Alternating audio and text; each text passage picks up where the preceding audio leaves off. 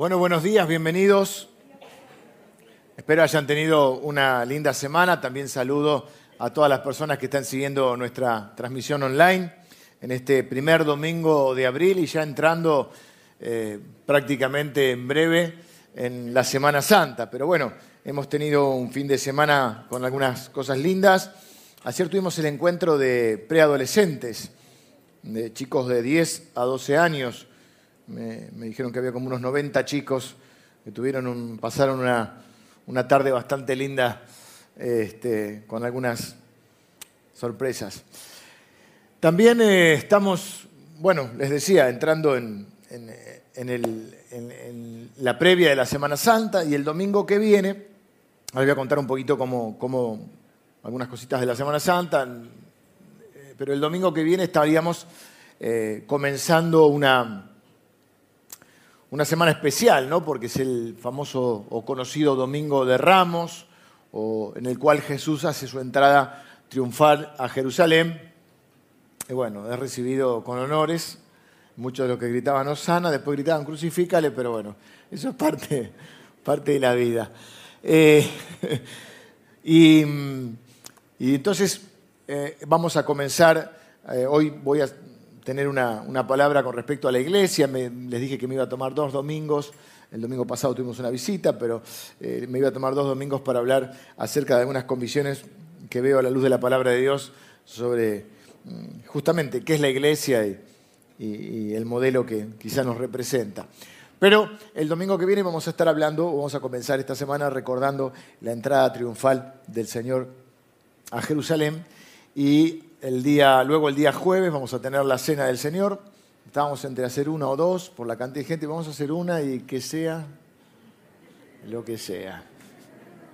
Así que vamos a, poner más lugar, vamos a preparar el lobby eh, con sillas y bueno, vengan temprano.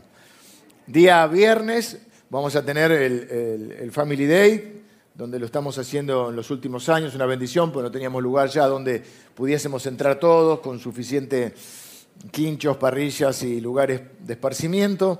Así que eh, lo vamos a hacer en el predio del CEOCA, que gentilmente nos lo cede. Así que vamos a pasar un día lindo en familia.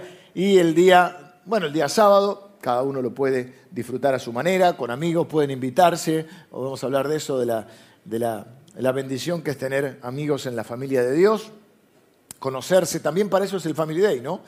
Para poder tener ese espacio que habitualmente no tenemos y ese tiempo para conocerlos, conversar, pasar tiempo juntos. Es parte del propósito por el cual Dios eh, formó la iglesia.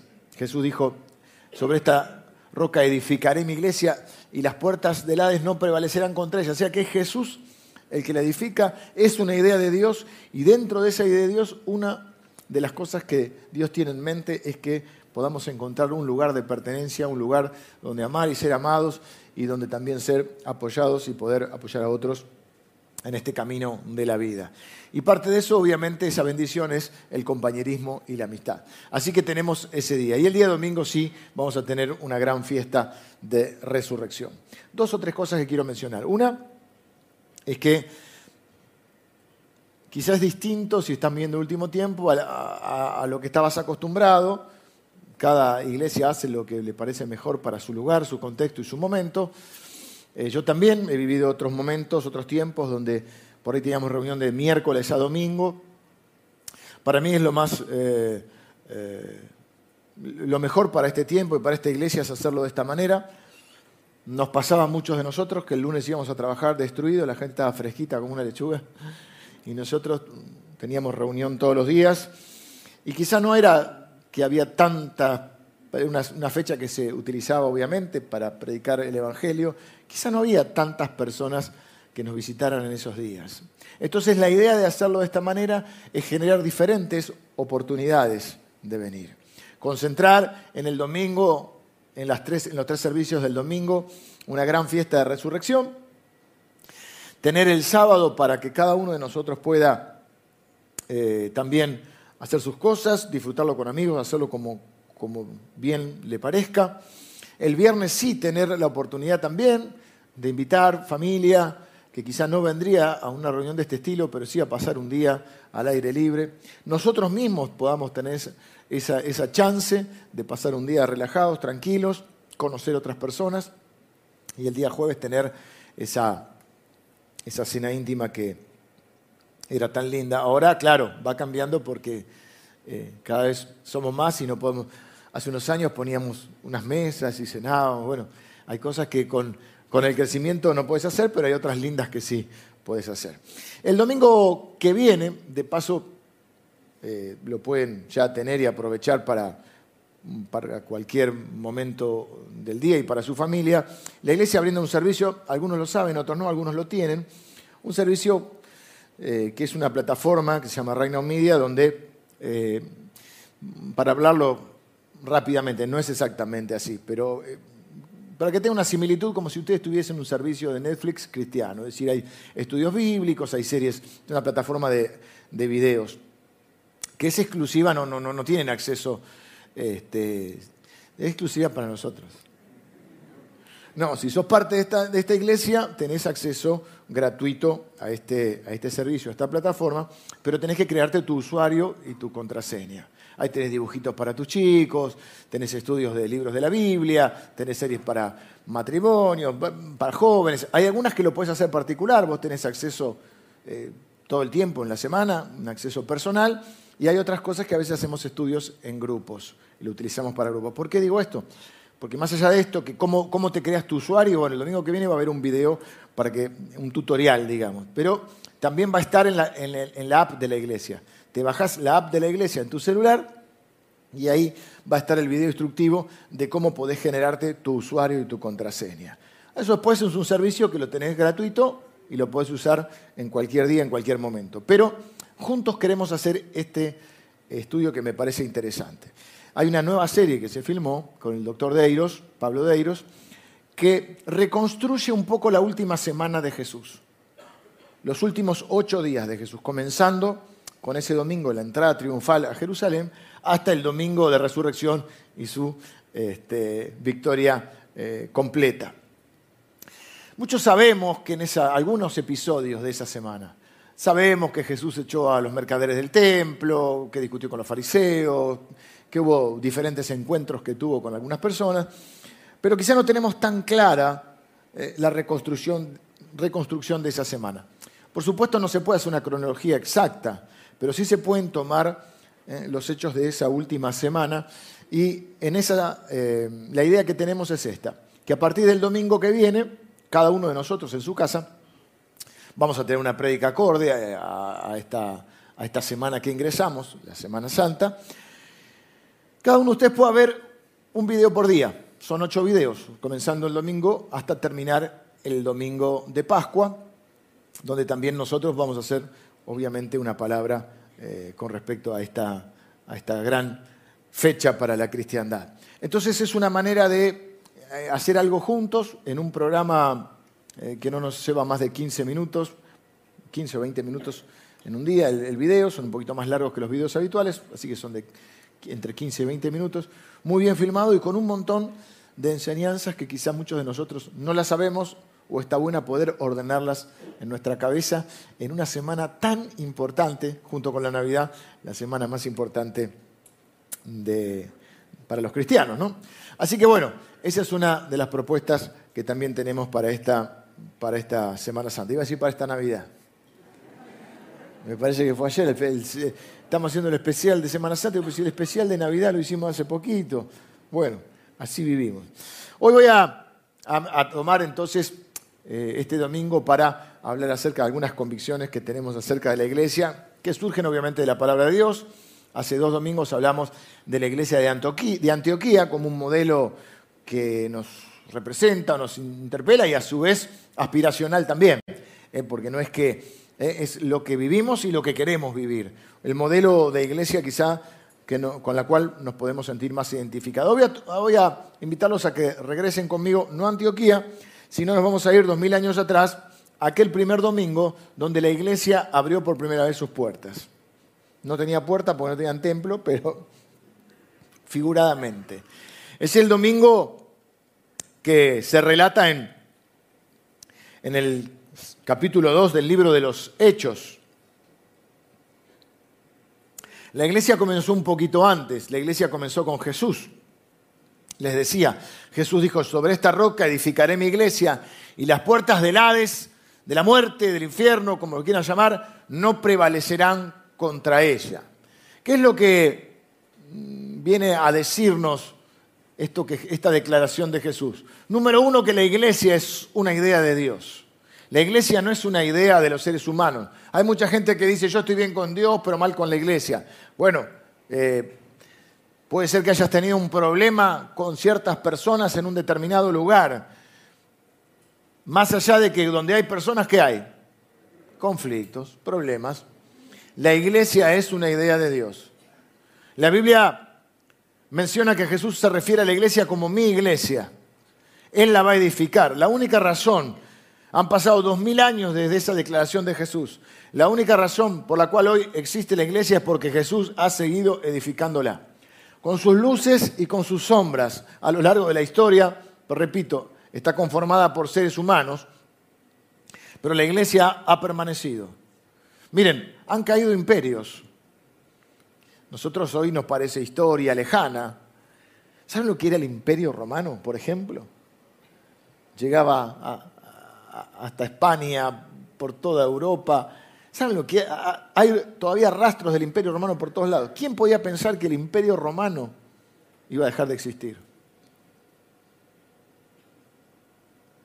Así ha habido imperios, ha habido naciones que han dejado de existir, que ya no existen más. Países. Bueno, ahora está toda la, la guerra en Europa del Este. En la Unión Soviética no existe más como tal.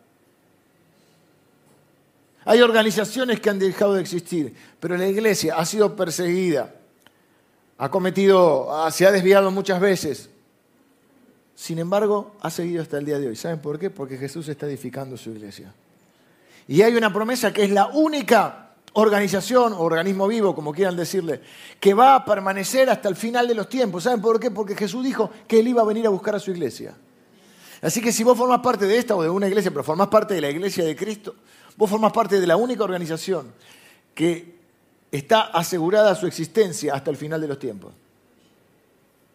No sé si seguirán existiendo los países como tal en el futuro.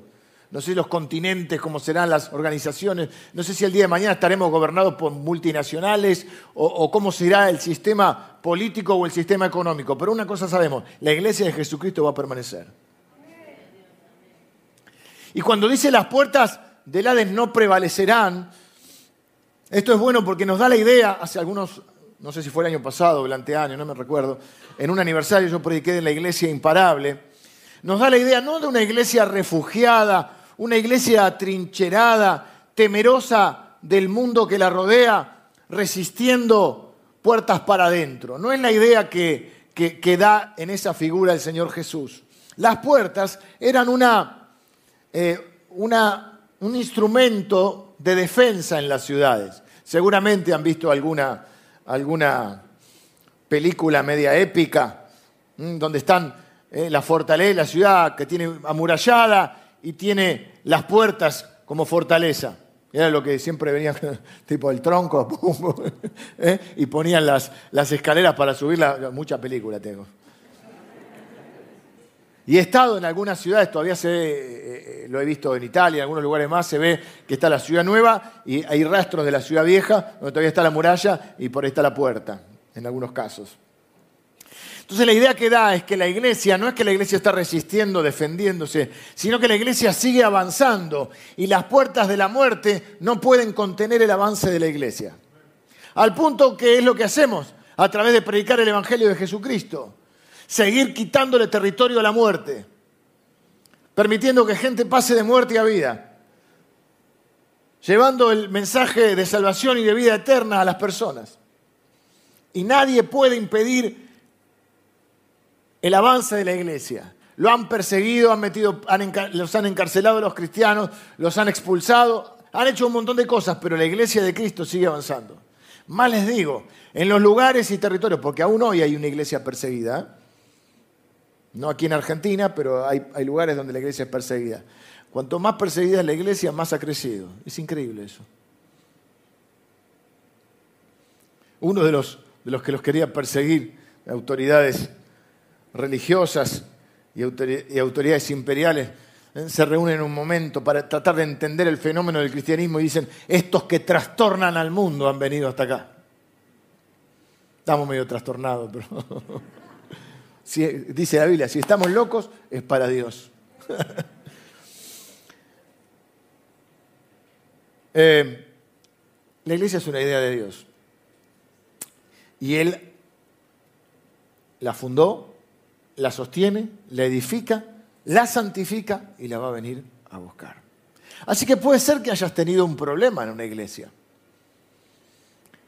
No conozco a nadie, va, yo particularmente no conozco a nadie que no haya tenido algún problema, porque bueno, estamos formados por seres humanos. A veces hasta digo, somos un milagro que estemos en la iglesia. Pero es que, es que el Señor Jesús se ha apoderado de nuestra vida, como cantamos hoy, somos de Él. Y no hay nada más lindo que cuando está en contraste, porque está, les dije, el concepto de iglesia eh, como global, conformada por todos los cristianos en el mundo, y el concepto de iglesia local en la cual formás comunidad. Pero creyendo cuando estás en algún lugar y de repente te encontrás con alguien y te, das a conocer y dices, vos también sos cristiano, y otro dice, vos también sos de Cristo. No sé si usar esa frase, pero es muy linda.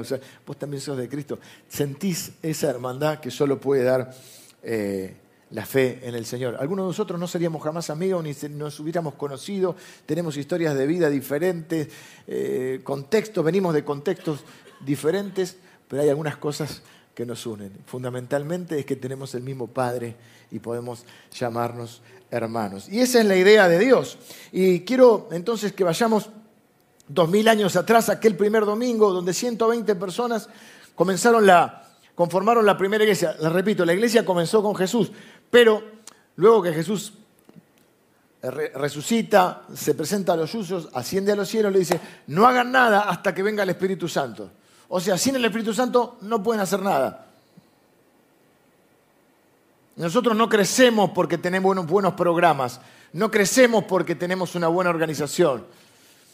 Tenemos una buena organización, tenemos buenos programas necesarios. No crecemos porque tenemos una linda adoración, que la tenemos, o porque tenemos un lindo templo, que lo tenemos, o porque tenemos un gran predicador, que hoy no vino. Crecemos porque el Espíritu del Señor está, es el mismo Espíritu que hace dos mil años. Porque el Espíritu Santo sigue obrando en las personas. Si hay algo que tenemos clarísimo es que nosotros no somos el Espíritu Santo. La gente no cambia por lo que yo pueda decirle. La gente cambia por la palabra de Dios y la obra del Espíritu Santo. Y miren cómo lo dice Pedro ahí en esta primera iglesia. ¿Por qué? Entonces se quedaron ahí. Entonces en el capítulo 2 está lo que se conoce como el Pentecostés. Algunos dicen, ¿sos Pentecostés? No, el Pentecostés es, un evento. Un evento que ocurre, que es la irrupción del Espíritu Santo, donde estaban reunidos eh, los primeros cristianos. Y empiezan a hablar la Biblia dice en lenguas extrañas y algunos piensan, depende de la traducción, piensan que hablaban en lenguas angelicales. Están equivocados. En ese momento no estaban hablando en lenguas angelicales. Estaban hablando en los idiomas de la gente, porque había personas de diferentes lugares que hablaban diferentes idiomas. Estamos acá y de repente Emilio, si hablan ruso no me sorprendería, pero si se pone a hablar en, griego ya, ya me sorprendes. ¿No? Y José empieza a hablar en italiano, digo, oh. Entonces la gente supone, porque la gente supone, le encanta suponer, dice, están borrachos. Hablar así de Emilio y de José. ¿A vos te parece? Están borrachos, no. Entonces para Pedro y dice, no están borrachos, es el poder del Espíritu Santo. Y ahí comienza una predicación larguita. Si alguno piensa que yo predico larguito, Pedro también. ¿Quién se para? Pedro y con él los once. O sea, Pedro es el predicador, pero tiene el respaldo de sus compañeros, de los otros apóstoles. Y entonces empieza a predicar el mensaje, le dice, el Cristo que ustedes crucificaron es el Señor. Y comienza ahí, este, voy a, tomar en el versículo 38, voy a leer un poquito, unos, cuatro versículos, nueve versículos, y debemos sacar algunas conclusiones para nuestra iglesia hoy. Y Pedro les dijo, o sea, ¿qué, ¿qué hizo Pedro? Predicó. La iglesia inicia con la predicación del Evangelio. Mi privilegio y mi promesa es que en este lugar se va a predicar el Evangelio hasta que Él venga. El púlpito no es para que venga un político a saludar, el púlpito no es para hacer, para hacer otro tipo de, de actividades. Hay lugares y momentos para que cada quien exprese sus ideas y, y sus opiniones. El púlpito es para predicar la palabra de Dios. Entonces Pedro se levantó y les dijo, arrepentíos y bautícese cada uno de vosotros en el nombre de Jesucristo para perdón de los pecados y recibiréis el don del Espíritu Santo. Ahí hay una ordenanza, el bautismo. No es que sientas lindo, no es si lo siento, cuando no lo siento, no, no. Es un mandato de Dios, es un mandato del Señor Jesús y Pedro se hace eco de este mandato y dice, ¿eh? ¿qué tenemos que hacer? Dicen ellos, porque estamos al final del mensaje. Y ellos dicen, ¿qué hacemos? Pedro le dice, arrepiéntanse y bautícense. Y van a ser salvos. ¿El bautismo salva? No, Jesucristo salva. Pero el bautismo es una consecuencia en la expresión pública de mi fe. Es diciéndole yo al mundo, yo ahora soy de Cristo. Y me hago cargo. Y recibiréis el don, o sea, el regalo del Espíritu Santo. Porque para vosotros es la promesa y para vuestros hijos y para todos los que están lejos para cuantos el Señor nuestro Dios llamare. Y con, y con otras muchas palabras testificaba y les exhortaba diciendo, sed salvos de esta perversa generación. Así que los que recibieron su palabra fueron bautizados y se añadieron aquel día como 3.000 personas. O sea, la iglesia empezó con 120 y tenía 3.120. En un día, una locura. El mensaje hoy llama qué pasa cuando, cuando Jesús edifica la iglesia. Imagínense los problemas que tenían ahora. No tenían maestro para todo. Liderazgo, había que conformar rápido un liderazgo, servidores. El estacionamiento, una hora para sacar el camello estaba. Problemas lindos, digo, hay problemas en la iglesia, puede haber problemas lindos, problemas feos. A mí me gustan esos problemas, problemas de cuando no entramos, problemas de cuando no sabemos cuántas reuniones hacer, problemas de, cómo, ver cómo podemos atender a toda la gente, cómo podemos eh, insertarlos en grupos y, capacitarlos y cómo podemos eh, disipular a todas las personas. Esos son los lindos problemas. Hay otros problemas que no son tan lindos. Así que los que recibieron su palabra fueron bautizados, se añadieron aquel día como tres mil personas, y dice, y perseveraban en la doctrina de los apóstoles, la doctrina significa las enseñanzas de los apóstoles, en la comunión unos con otros, esto es compañerismo, amistad, hermandad, en el partimiento del pan y en las oraciones. Partimiento del pan, dos maneras de verlo. Comían juntos, lo va a decir después, pero también se está refiriendo a la segunda ordenanza. Nosotros tenemos dos ordenanzas de parte del Señor, el bautismo y la cena del Señor. Jesús dijo, hagan esto en memoria de mí. Este pan es mi cuerpo que por ustedes es partido. Este, este vino simboliza la sangre, mi sangre, que por ustedes es derramado. Háganlo en memoria de mí. ¿Mm? Y periódicamente la iglesia se reúne y hasta que Él venga tomaremos la cena. La, Biblia está signada por, por las comidas. La primera comida sin Dios catapulta al hombre a, la maldición, al estar separado de Dios. Después Dios establece sus leyes, su pacto, hace un pacto con el pueblo de Israel y hay una comida, una Pascua. Después viene Jesucristo, el Cordero de Dios, el alimento, el pan de vida, el alimento de nuestra alma. ¿Y qué hace con sus discípulos? Cena con ellos. Y nos da la cena del Señor, instituye la cena del Señor. Y dice, háganlo en memoria de mí hasta que yo venga. Cuando yo venga, ¿qué va a haber? Una cena. La gran cena. Bienaventurados los que están invitados a esa cena. Y sobrevino temor a toda persona y muchas maravillas y señales eran hechas por los apóstoles porque el Señor respaldaba la predicación de su palabra con milagros y señales. Todos los que habían creído estaban juntos y tenían en común todas las cosas y vendían sus propiedades y sus bienes y las repartían todos según la necesidad de cada uno. Después voy a explicar esto. No es que se fueron todos al bolsón y armaron una comunidad hippie. Suena así, ¿no? Imagínate, vendían todo. No, es tan, eh, después lo voy a explicar. Y perseverando unánimes cada día en el templo y partiendo el pan en las casas, comían juntos con alegría y sencillez de corazón, alabando a Dios y teniendo favor con todo el pueblo. Y el Señor, el Señor, ¿Ven? No son los programas, no es la organización, esas son cosas que son necesarias, pero no son las que hacen que la gente conozca a Dios. Lo que, hace que la gente conozca al Señor es el propio poder del Espíritu Santo. El Señor era el que añadía cada día a la iglesia los que habían de ser salvos. Yo no sé por qué Dios nos bendice de la manera que nos bendice, solo podemos responder con gratitud y con humildad. Pero créanme que nadie acá es la última Coca-Cola en el desierto. Conozco pastores, líderes y congregaciones que aman igual o más que nosotros al Señor, que sirven igual o más que nosotros al Señor, que se esfuerzan igual o más que nosotros al Señor. Y si hay algún resultado visible de su gracia, es por su gracia. El lunes tuvimos la posibilidad de ser anfitriones y recibir a otras congregaciones, pastores y líderes de otras congregaciones, en lo que se conoce como la previa al festival de la organización de Luis Palau. Ya partió con el Señor, pero la organización evangelística continúa. Y bueno, fuimos, cedimos las instalaciones y, pusimos la música, los servidores, para recibir a nuestros hermanos. Y es una alegría para nosotros que esta no es la iglesia, el edificio. El edificio es como la casa. Es como que vos dijeras que, que tu familia es tu casa. No, vos te mudás y, lo que cambia de casa, pero tu familia es la misma. No andás cambiando de familia. Bueno, el edificio no es la iglesia, es la casa de esta iglesia.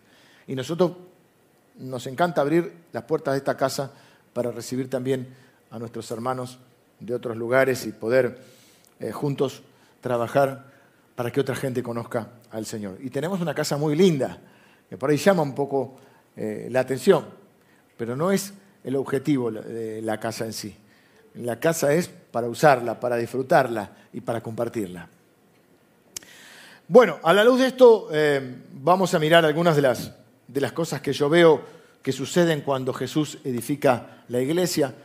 Leemos la Biblia, la Biblia nos lee, vemos qué podemos ajustar, qué podemos aprender, qué cosas afirman nuestro rumbo y cuál es un poco la, idea o la interpretación que nosotros tenemos de esta primera iglesia, porque todos quieren, todos queremos ver a la iglesia primitiva de alguna manera, pero cada uno la instrumenta de acuerdo a lo que cree, a lo que ve en la palabra de Dios y a lo que Dios le muestra en el contexto en el que está. Lo primero que veo yo, y creo que tiene que ser siempre una señal de la actividad de Dios, de la gracia de Dios sobre la iglesia, es que hay nuevos nacimientos. Hay personas que se añaden permanentemente, es decir, que Dios añade nuevas personas, personas que conocen a Jesús. En ese día se añadieron 3.000.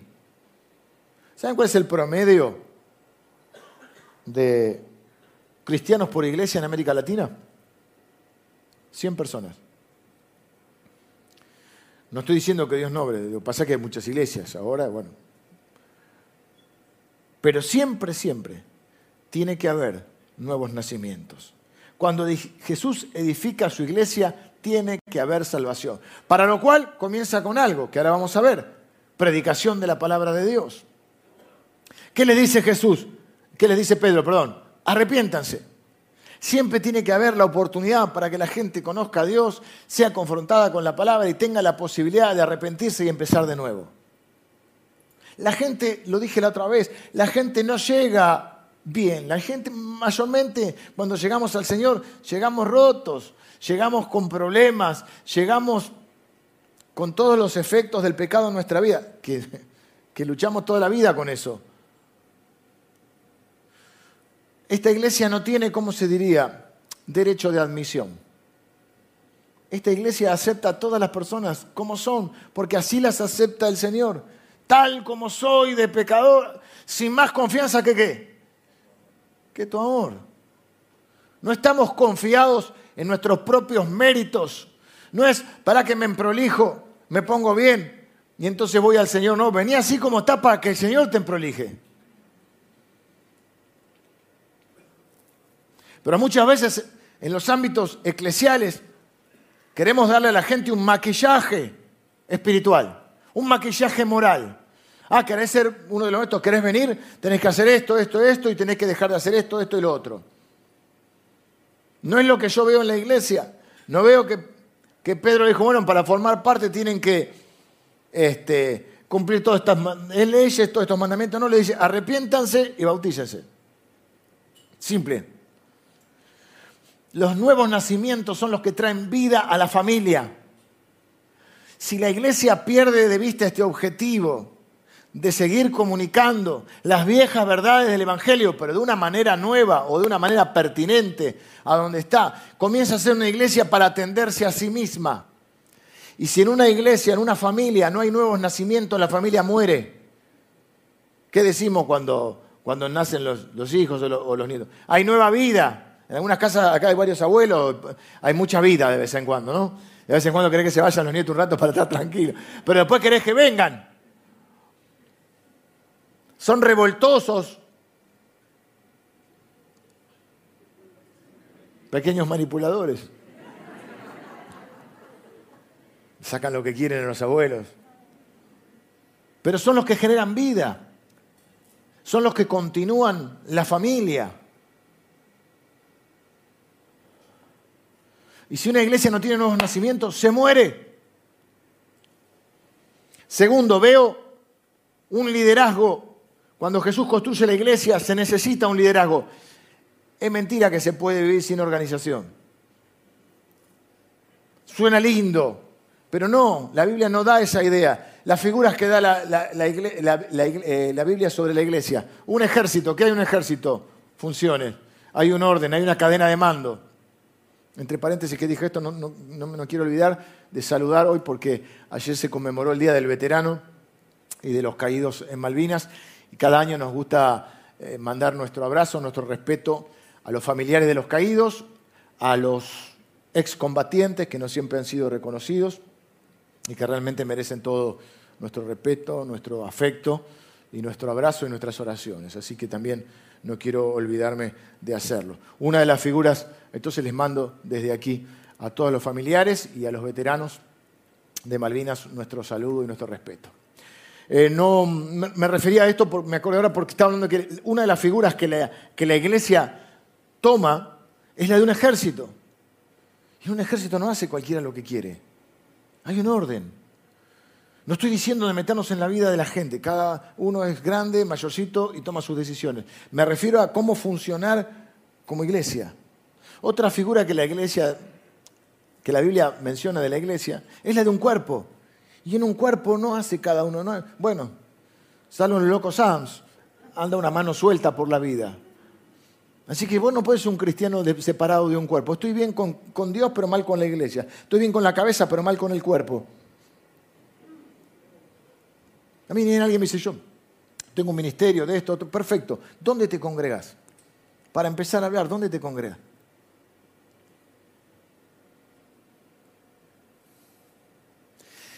Y aquí hay un líder principal, que es el Señor Jesús. Eh, Pedro mismo dice que, él es el, que Jesús es el príncipe de los pastores, pero acá el líder principal es Pedro. Pedro se para con el respaldo de los once y es el que predica eh, ese día. No hablan todos a la vez. No es un desorden. Se tuvieron que organizar. No porque eran, hippies que. No, no eran hippies que vivían haciendo artesanía. No tengo nada contra los hippies ni contra esa artesanía. Pero no es la idea de la iglesia primitiva. Es más, empezaron a crecer y dijeron: tenemos que hacernos cargo de las viudas.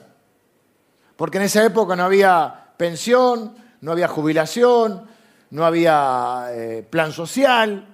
No había una red de contención. Entonces, ¿qué, hacía la gente? Tenía hijos para que te cuiden de viejito.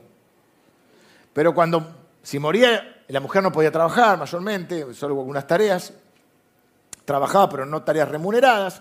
Entonces, si no tenía, eh, si quedaba viuda y no tenía una familia que la pudiese contener, estaba o para la miseria o para la prostitución, o para la, mendicidad o la prostitución.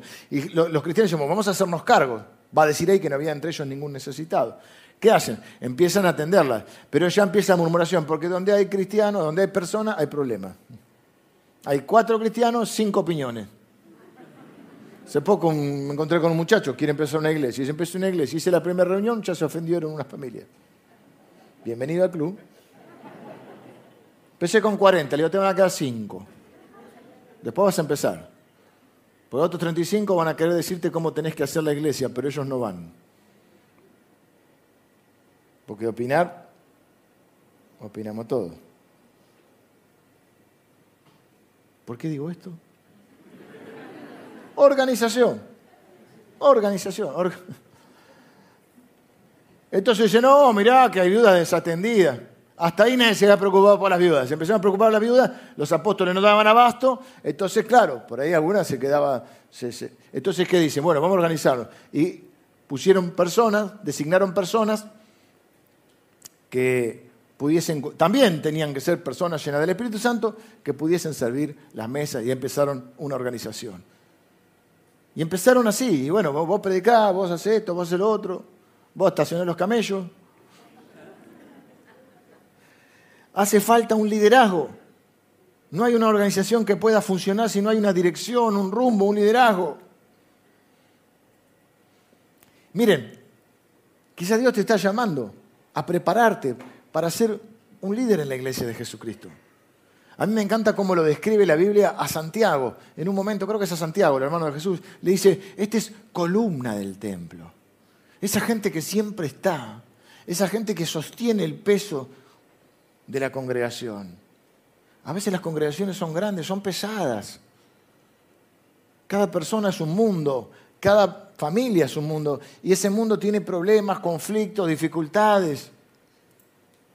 Hay mil cosas que atender, mil cosas que resolver, y seguramente es más fácil ponerse en una posición, no decir la iglesia no hace esto, la iglesia no hace lo otro, ¿eh? con una mirada externa. Hay dos maneras de ver la iglesia verla como un crítico desde afuera y decir, tendría que hacer esto, esto, esto, y por qué no hace esto, lo otro, o decir, no, no, esta iglesia, esta es mi familia.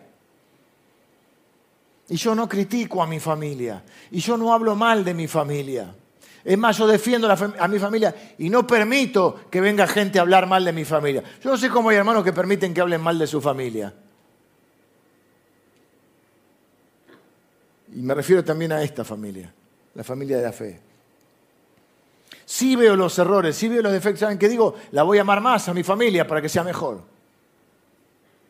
No digo, no, esto es todo pibe que me toca, tengo dos hijos, es todo pibe que me toca, un desastre, se arregle la madre. La verdad que esta familia debería ser de otra manera. No, son mis hijos, los voy a amar más, los voy a acompañar, los voy a aconsejar, los voy a servir para que sean mejores.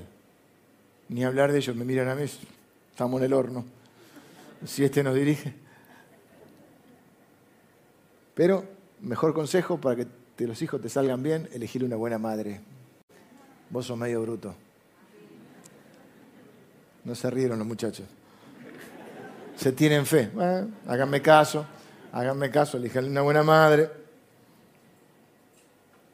Si Dios te está llamando a ser un líder en una iglesia, Dios te llama a prepararte primero. Dice que perseveraban en la doctrina. Tenés que saber lo que crees, tenés que conocer la palabra de Dios. Tenés que santificarte en tu estilo de vida. Hay costos que pagar, ya los, ya los, hemos, los hemos hablado. Todo en la vida tiene un costo. Y ser un líder, te guste o no te guste, tiene el costo de la visibilidad. Y que la gente crea que puede opinar de tu vida, de lo que haces y lo que no haces. Y de cómo es tu familia y de lo que debería ser. Tenés que santificarte para tener el respaldo de Dios, para tener autoridad, para que tu palabra tenga peso y también porque parte del liderazgo es el ejemplo. Entonces tenés que prepararte y modificar tu estilo de vida, quizá, no sé. Tercero, veo que la iglesia se sostiene, o Jesús edifica la iglesia a través de la adoración y la predicación de la palabra o la proclamación de la palabra. Dice que adoraban al Señor, muchas formas de adoración, pero también manifestaban, la Biblia menciona varias veces, que era un clima, un ámbito de adoración, y se predicaba la palabra. La iglesia comienza con una predicación. Esos tres mil eh, que el Señor añadió, que, que se arrepintieron, que se bautizaron, que escucharon primero la palabra de Dios, Pedro se paró y les dijo, la iglesia crece y se sostiene con la predicación de la palabra. En este tiempo es mi privilegio y también es mi promesa, que se va a predicar siempre la palabra de Dios. No es para dar nuestras opiniones, aunque a veces se mezclan un poquito, pero fundamentalmente para enseñar proclamar la palabra de Dios, que tiene dos aspectos. Podemos ver otro aspecto. Primero vamos a hablar de la proclamación, que es proclamar las verdades del Evangelio. Y para eso, para alcanzar a las personas con el mensaje de Cristo, estamos dispuestos a cambiar todo lo que sea cultural, todo lo que no sea esencial de la palabra de Dios. Si es necesario cambiarlo, modificar la comunicación, lo vamos a hacer para seguir ganando gente para el Señor. En realidad los gana Él, pero nos usa a nosotros. No podemos quedarnos aferrados a un método, a una manera, o porque lo hicimos siempre así, o porque es tradición. Necesitamos estar conectados culturalmente con las personas. Tenemos una contracultura, la iglesia es una contracultura, una manera diferente de manejarse en la vida, pero necesitamos conectar con la gente.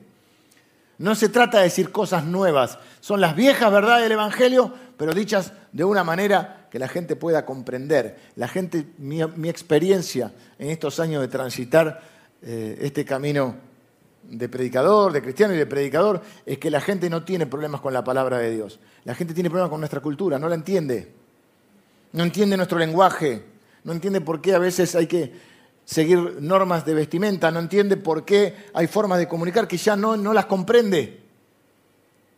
Y no son esenciales.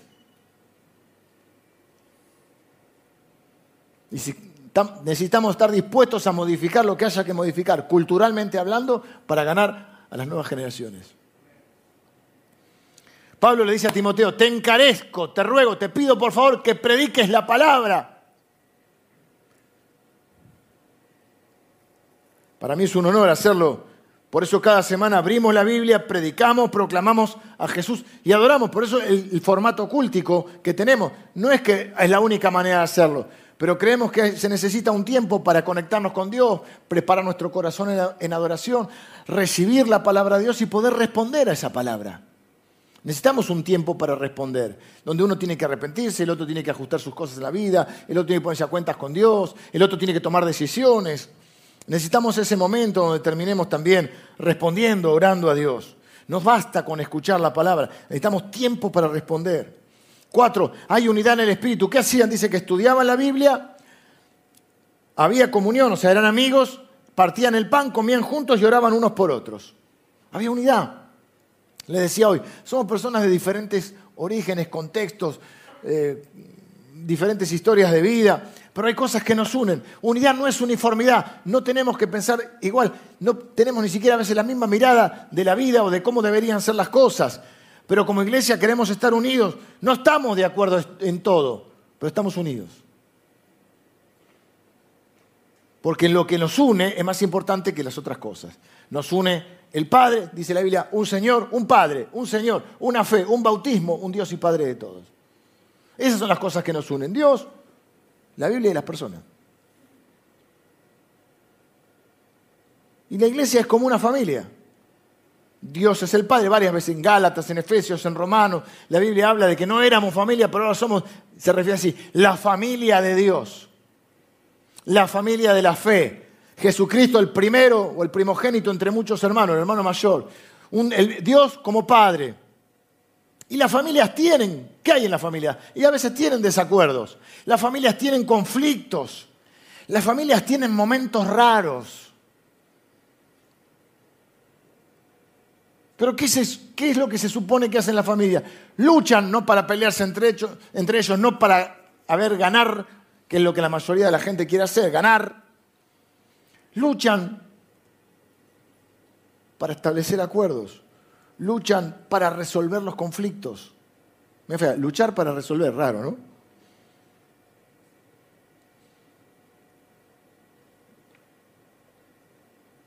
Una familia resuelve las cosas y permanece unida.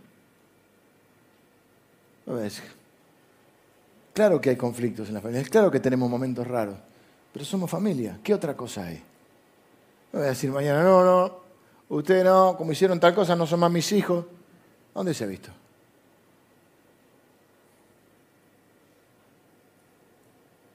Estos días, cuando las familias están tan fragmentadas, la iglesia se convierte incluso en la familia de muchos que no tienen familia.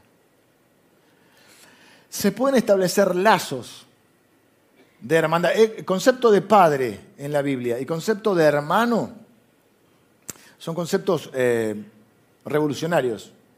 No se le llamaba hermano a las personas. Aparte, aún legalmente tenía otras implicancias. Y no se le llamaba Padre a Dios. Pero ¿cuántos podrían decir que han establecido lazos en la iglesia que son iguales o aún superiores al lazo, al vínculo que tienen con alguien de sangre? Gente entrañable. Sí hay problemas, sí hay conflictos, sí hay momentos raros, pero también hay lazos entrañables que uno ha podido establecer. Me encanta cuando veo a mis hijos que crecieron en esta iglesia, que tienen amiguitos desde que son pequeños y otras nuevas amistades que se van sumando. Las amistades en Cristo son eternas. ¿Cómo te está yendo con eso? Conozco tres maneras, tengo que apurar porque estoy pasado de tiempo. Tres maneras en que ellos se hacían esas amistades, construían amistades, vínculos y que podemos construir. Dice que comían juntos, oraban juntos y servían juntos. Comían juntos. Siempre es un símbolo de amistad. Yo sé que hay temitas con esto de comer, ¿no? Qué cosa, ¿no? Una hora de reunión no podemos estar sin comer. Créanme, no lo puedo entender. Lo acepto, pero te amo igual, pero no lo puedo entender. Que no podemos estar una hora sin comer, no lo puedo entender. Tenemos que entender que detrás de nosotros viene otro grupo, que las cosas tienen que quedar bien, etcétera, etcétera. Pero no hay caso. Mate no se puede tomar, hermano. ¿Qué sé yo? No, no inventé la pandemia yo. Está bien, está la vacuna, todo no se puede compartir el mate. Así que una hora que no comamos no se va a morir nadie. Ahora, si se pueden invitar a comer en las casas, invítense a comer. No hay. Es más, dicen, hay un dicho, yo no sé si esto es argentino, evidentemente no, es inherente al ser humano, que se cierran más negocios en un restaurante que en una oficina. Porque parte del vínculo es invitarle a comer. Y el argentino es muy de invitar a comer. Así que eh, ahí aprovechen, el sábado de Semana Santa, alguien que no conocen, invítenlo a comer. Otra manera de hacerse, porque dice que comían juntos, otra manera es orar unos por otros. A veces cuando alguien te cuenta algo, no hace falta que le des tu consejo, ¿no? tu opinión. Por ahí está bueno que en vez de eso le digas, vamos a orar, pero no voy a orar por vos otro momento. Hoy, ora. No le des consejo, ora por, vamos a orar juntos por tu problema, por tu situación. ¿Cuánto hace que no oras por alguien así? ¿Cuánto hace que alguien no ora por vos? Mira, mi experiencia es que la oración hasta es una manera, es donde comienza la obra evangelística. Nadie te rechaza una oración. Te pueden rechazar una invitación a la iglesia, te pueden decir que no quieren, eh, no sé, hacer un, discipulado. Pero cualquier persona que te cuenta algo, si vos decís que vas a orar por ella, recibe esa oración. Y ahí comienza un proceso. Comer juntos, orar juntos. Lo tercero es servir juntos. Es muy artificial decir vamos a hacernos amigos. No te haces amigo así. Así podés empezar una relación comiendo. Pero en realidad nos hacemos amigos cuando servimos juntos. Cuando hay algo en común que estamos haciendo en, la misma dinámica de la actividad te vas haciendo amigo. ¿Cómo te está yendo con eso? Miren que hay amistades que te digo, son, la Biblia dice, amigo hay más unido que un hermano. Yo creo esto, miren, que hay personas que si le dijera, mira, mañana no vas a poder vivir más, tenés vas a tener un accidente o tenés un problema y tenés hijos, yo estoy seguro que hay personas que se los encargarían más a un hermano en la fe que a su propia familia. Decime si no. Eso es lo que, lo que genera el vínculo con el Señor. No sé si me expliqué. No tengo tiempo de explicarme de nuevo, así que... Edificación. Jesús edifica su iglesia hacia la santidad. Arrepiéntanse. No es solo la edificación, no es solo la predicación evangelística, es la edificación a través de la palabra de Dios y el Espíritu de Dios edificar a las personas que vamos construyendo ¿eh? nuestro ser cristiano, ese, nuevo, ese nuevo nacido, esa nueva persona que somos en Cristo, necesita crecer y madurar. No queremos controlarte, queremos ayudarte a crecer. No tengo la vocación de control. Si alguien quiere que, que dice, no, pero en la iglesia no lo controla, se equivocaron de iglesia. Yo no tengo la vocación de control. No voy a controlar a la gente. No estoy para controlar a la gente. Sí quiero influenciar a la gente. Sí quiero enseñarle la palabra de Dios a la gente. Sí quiero que salga adelante la gente, que tome sus decisiones. Porque parte de la madurez es que tome sus decisiones.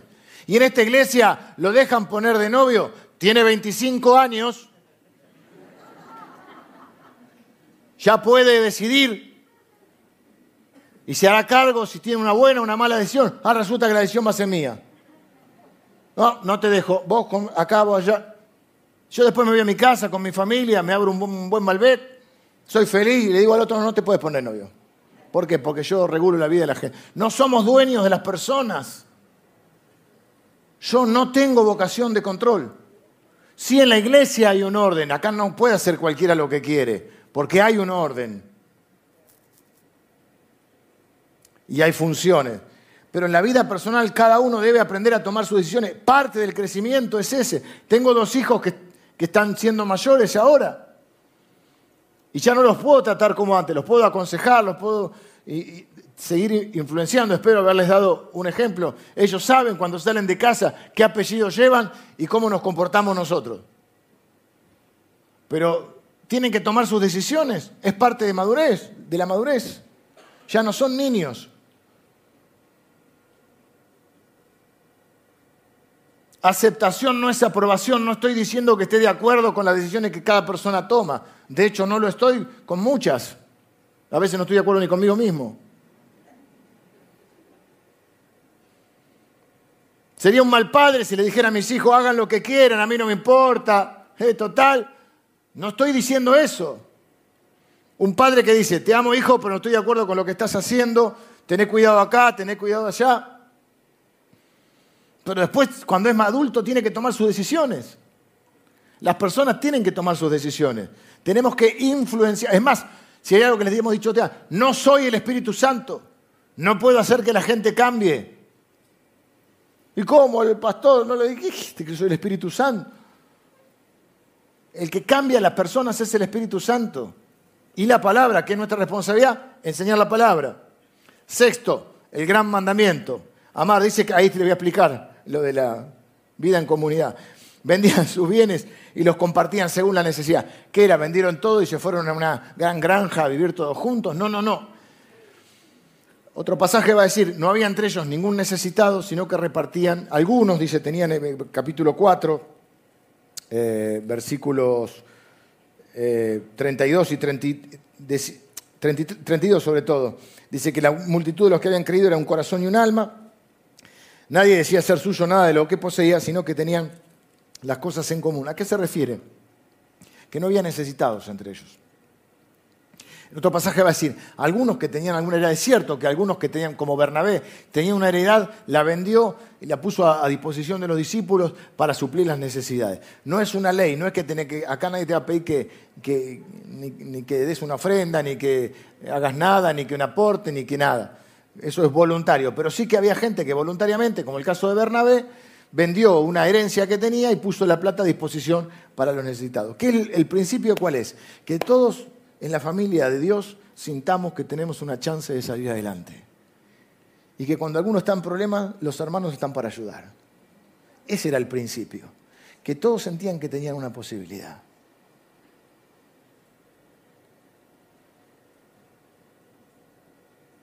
Satisfacían las necesidades espirituales mediante la palabra. Satisfacían las necesidades emocionales pasando tiempo juntos, creando amistad, comunión. Y satisfacían las necesidades físicas proveyendo alimento y abrigo para el que no lo tenía. Tengo que terminar, vengan los músicos, se me fue la hora. La iglesia en misión dice, y el Señor añadía cada día a las personas que habían de ser salvos. Siempre esta iglesia va a ser una iglesia de puertas abiertas, que ame a las personas tal como son. ¿Por qué no nos olvidamos de esto? Que hoy podemos estar acá, pero hubo alguien que nos amó. Hubo alguien que oró por nosotros. Hubo alguien que construyó este lugar donde estamos hoy reunidos. Hubo alguien que vino hoy temprano y limpió y preparó el lugar. Hubo alguien que preparó el estacionamiento. Hubo hay maestros que están ahora con nuestros niños. Hay personas en la semana que se preparan para toda esa cantidad de grupos que existen, para venir y cuidar de su grupo. Hay gente que nos ayuda con el sonido, con las cámaras, con la música, con el edificio. Hubo alguien que creyó que valía la pena hace 76 años, un poquito más, donar su, su propiedad para que comenzara esta iglesia. Hubo alguien que pensó que era tan importante tener un lugar donde congregarse, construirlo, que hipotecó su casa para que se construyera el primer lugar acá, o para que se ampliara, mejor dicho. Hoy no hace falta, gracias a Dios podemos decir, hoy no hace falta, y nadie, no estoy diciendo acá que nadie tiene que, ni que vender su casa, por favor, ni, ni hipotecar nada. Y sé que ha habido muchos inconvenientes en, algunos, en, diferentes sitios por cosas como esta. Estoy solamente contando a alguien que voluntariamente dijo, acá hay que construir, era una iglesia muy pequeñita y había muy poquita gente. Necesitaba un préstamo y hubo alguien que dijo, yo pongo la, escritura en mi casa. Gracias a Dios, como siempre, Dios respondió y respaldó. ¿Qué quiero decir? Que siempre hay alguien esperando al que va a venir y que yo quiero ser uno de esos junto a ustedes, que aman y oran por los que el Señor va a añadir. Y ponemos nuestro tiempo y nuestros recursos y lo que haga falta. Les podría contar mil historias de las que conozco, algunas me contaron y algunas las viví y algunas las experimenté, eh, propiamente dicho. Siempre ha sido una bendición y un honor servir al Señor. Siempre Dios nos ha dado más de lo que le hemos dado, porque Dios no es deudor de nadie. Pero sí estamos agradecidos a todas las personas que creyeron que valía la pena invertir su vida, su tiempo y sus recursos en la obra del Señor. Porque hay solamente dos cosas, o tres podríamos decir, que son eternas. Dios, su palabra y las personas. No hay nada más. Dentro de las personas podemos decir la iglesia. La iglesia es eterna. Y cada vez que invertís en la eternidad, estás invirtiendo, estás haciendo la mejor inversión que puedes hacer en tu vida. Y yo les agradezco de corazón a todos aquellos que invierten su vida en esta aventura de instalar el reino de Dios en este lugar y donde Él nos lleve. Les dije hace poco, miren, a veces, denme un minuto más, sé que estoy pasado. A veces uno se debate en no hacer este, alaraca, viste, ay, todo lo que hacemos, pero a veces me da cosa decir cómo mis hermanos seguramente no saben esto, que es una bendición y que está haciendo otro grupo de la iglesia. Estamos preparando un video con algunas cosas. Este año queremos apoyar 50 proyectos la mayoría no son nuestros. Congregaciones más pequeñas, instituciones. Y uno se debate entre no decir, bueno, nada, parece que están mostrando lo que hacen. Ah, para, somos nosotros, es lo que hacemos nosotros, es rendir cuentas. Es lo que se hace con el esfuerzo de todos nosotros. Y quiero que lo vean. Porque esta iglesia es tan linda ediliciamente que alguno pudiera pensar, acá no hace falta nada, acá todo se usa para el edificio. Y yo quiero que vean ustedes y se alegren conmigo. Hay cosas que pasan que a veces yo después, después me entero. Como no tengo vocación de control, hay mil cosas que se hacen que, que me entero después. Pero cuando las veo, digo, los hermanos tendrían que saber esto. Dios nos ha permitido eh, tener esa abundancia y de esa abundancia tenemos que seguir repartiendo.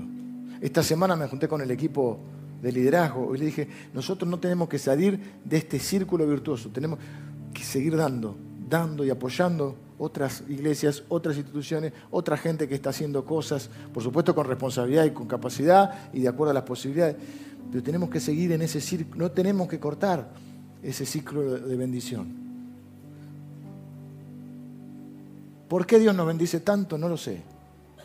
Lo único que podemos responder es con humildad y con fidelidad. Y estoy seguro, yo estoy eh, muy con una expectativa por lo que Dios está haciendo. Entre nosotros, pero también de lo que Dios está haciendo a través de nosotros en otros lados. Y no pedimos ni que pongan nuestro cartel, ni nuestro nombre, ni nuestra foto. No somos apóstoles a las naciones, nada. Somos hermanos en Cristo. Pero la alegría que uno puede tener cuando ves que Dios te usa, Dios obra en vos, pero también obra a través tuyo. Y eso quiero que lo sepan. Eso es interno. Eso es, es, es una de las satisfacciones que Dios nos da. Somos tan bendecidos que tenemos la responsabilidad, casi te diría la obligación, de bendecir.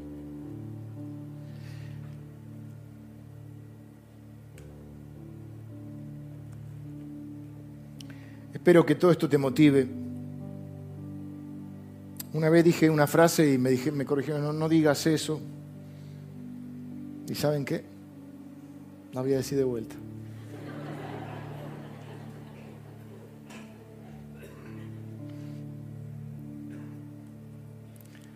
Encima no puedo decir como el predicador del anterior, el domingo pasado, dijo, bueno, si no, no me invitan más. Si no me invitan más, tengo un problema. Pero bueno, la voy a decir igual. Yo creo que si a un cristiano, no lo voy a poner, te iba a decir si no te motiva, pero voy a decir en general. Si a un cristiano no lo motiva ver cómo Dios cambia la vida de la gente, no lo va a motivar nada. No busques otra motivación, no la vas a encontrar. Si no te motiva ver cómo Dios transforma la vida de la gente, no te va a motivar nada. Lo dije. ¿Te puedo incluir? En esta aventura de servir a Dios y ver cómo Dios cambia nuestras vidas y la vida de las personas? Vamos a orar. Señor, te doy gracias por cada uno de mis hermanos en este día. Gracias, Señor, porque nos acercamos a una fecha donde volvemos a celebrar el poder de la resurrección en tu vida y en nuestra vida, Señor Jesús. Gracias, Padre, por cada uno de, de tus seguidores Gracias por cada persona que hoy está en este lugar y aquellas personas que siguen esta transmisión. Y Señor, te doy gracias por esta amada iglesia de la cual podemos formar parte. Bendecimos a todas las otras congregaciones hermanas. Juntos conformamos tu iglesia, tu macro iglesia. Y, y las bendecimos, Señor, de corazón. Y todas son lindas porque predican a Cristo. Pero te damos gracias, Señor, porque nos has plantado en esta en esta familia del Salvador. Señor, y quiero orar especialmente por aquellas personas que en este tiempo están tomando la decisión de sumarse a, esta familia, de ser parte de esta familia. Señor, los recibimos, los amamos. Te damos gracias por los que estuvieron antes y nos recibieron y nos amaron. Eh, te doy gracias, Señor, por la gente que, que dio lo que no tenía para que tu palabra se predicara en este lugar. Y, Señor, nosotros queremos ser parte de esa cadena espiritual. Las cadenas se rompen por, por los eslabones más débiles y nosotros queremos ser eslabones fuertes en esta cadena. Señor, mi oración y mi deseo es que hasta que tú vengas en este lugar, aquí, en Buenos Aires, en el oeste, se predique tu palabra hasta que tú vengas. Hasta que tú vengas, Señor. Y en esta etapa de la historia en que nos toca correr la carrera, que junto con nuestros hermanos, con mis hermanos en este lugar, podamos mantener en alto la antorcha del Evangelio. Bendigo mis hermanos y mis hermanas compañeros de carrera en este tiempo. En el nombre de Jesús. Amén. Que el Señor les bendiga.